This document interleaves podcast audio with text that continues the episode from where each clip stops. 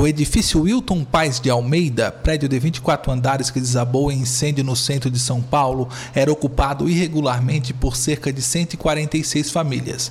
Neste momento, o Corpo de Bombeiros busca quatro pessoas desaparecidas que podem estar nos escombros. Além do morador que caiu quando era resgatado, uma mulher e seus filhos gêmeos são procurados.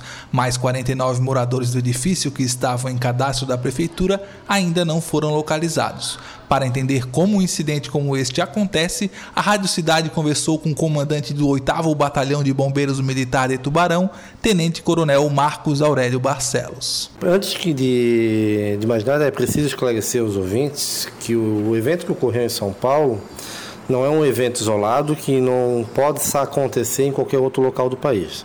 Então, nós temos vários prédios abandonados, várias edificações abandonadas no país inteiro e que, na maioria das vezes, elas são invadidas por pessoas ou que passam a morar de forma irregular ou ainda por consumidores de drogas que utilizam daquele espaço abandonado para consumir de forma muito precária a droga, que muitas vezes ocasionam incêndios, ocasionam outros problemas é, de ordem da segurança pública.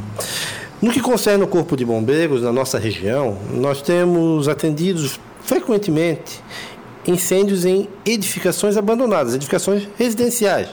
A pessoa deixa de ter interesse naquela casa, abandona e quando se vê já está invadida por usuários de drogas que consomem indistintamente, usam equipamentos à base de fogo e que muitas vezes acabam ah, ateando fogo naquele local e acabam ocasionando uma ocorrência de incêndio que nós prontamente vamos atender. É, em termos de edificações mais complexas, nós não temos registros aqui na nossa região de edificações que foram invadidas, ou seja, as edificações podem estar abandonadas, mas não tem, nós não temos tido problema é, relativo a isso, daquela demanda.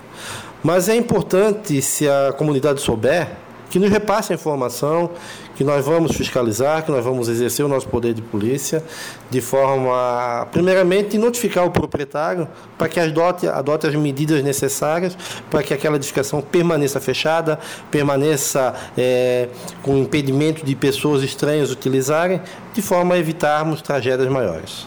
Essas edificações, Tenente Coronel, é, que estão de certa forma abandonadas, vocês fazem algum tipo de monitoramento para saber onde elas se encontram ou não há esse monitoramento? Não, é, infelizmente nós não temos capacidade operativa de estar fiscalizando todas as edificações ao mesmo tempo. Então, nós contamos muitas vezes com a denúncia das pessoas, com as informações da comunidade que nos repassa e também, a, quando acontece um sinistro, acontece um incêndio, que nós saímos para atender, nós procuramos é, identificar o proprietário e comunicá-lo do fato para que ele adote as medidas necessárias.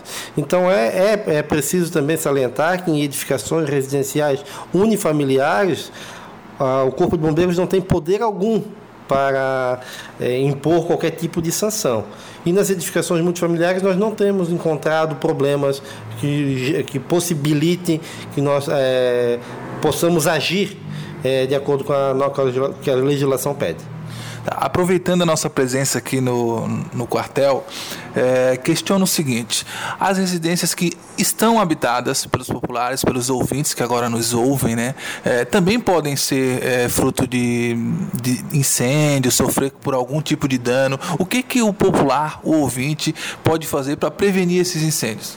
Na verdade, é, o incêndio sempre vai, vai é, na imensa maioria das vezes, vai ocorrer ou por uma falha ou uma negligência do, do ser humano. Ou seja, na imensa maioria tem ação humana envolvida, seja por omissão em fazer os cuidados necessários, os reparos necessários, ou por uma ação involuntária.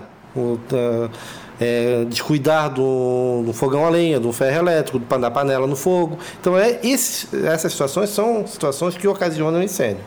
Então, é importante que o proprietário da edificação, o morador, é, sempre tenha em mão, é, em mente que é necessário de vez em quando visualizar como está o sistema elétrico. Não sobrecarregar as tomadas usando um T ou extensores de tomada com mais de um aparelho, isso sobrecarrega a, a rede elétrica e pode ocasionar um incêndio. E a imensa maioria dos nossos incêndios são ocasionados por falhas no, no sistema elétrico. E isso faz com que nós tenhamos que adotar medidas é, preventivas para que esse, esse mal ocorra. É, cuidar muito quando nós trabalharmos com chama aberta, maçarico, fogão, fogão a lenha, ferro elétrico, que é que, é, que, produz calor e esse calor pode provocar também incêndio, são situações muito comuns e corriqueiras. Fora isso, é adotar aquelas medidas necessárias quando sair de casa, fechar o gás. É, se não estiver utilizando o determinado aparelho elétrico, tire da tomada. Tudo isso são medidas que fazem com que nós tenhamos uma prevenção maior e possamos evitar grandes tragédias.